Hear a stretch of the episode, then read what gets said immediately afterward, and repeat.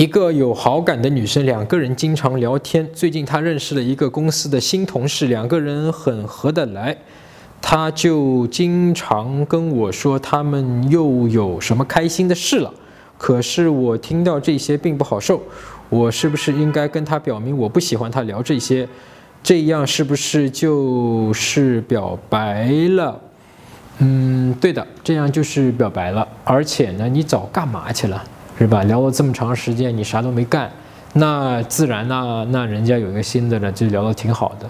那不代表他跟他一定会有什么啊，只是有可能是交一朋友啊。所以你要分清楚，有时候恋人跟朋友还是有区别的，人还是可以有朋友的。所以如果我是你的话呢，我首先先平复一下自己这种嫉妒心理，然后看一看这个女生我到底是不是喜欢她啊，或者说我会等一段时间。然后呢，真正的去推进跟他的关系，单独约他出来啊，去表明这个我对你有意思，但不做额外的要求。我不一定要求你真的会要答应我，但是呢，我可能会约你出来。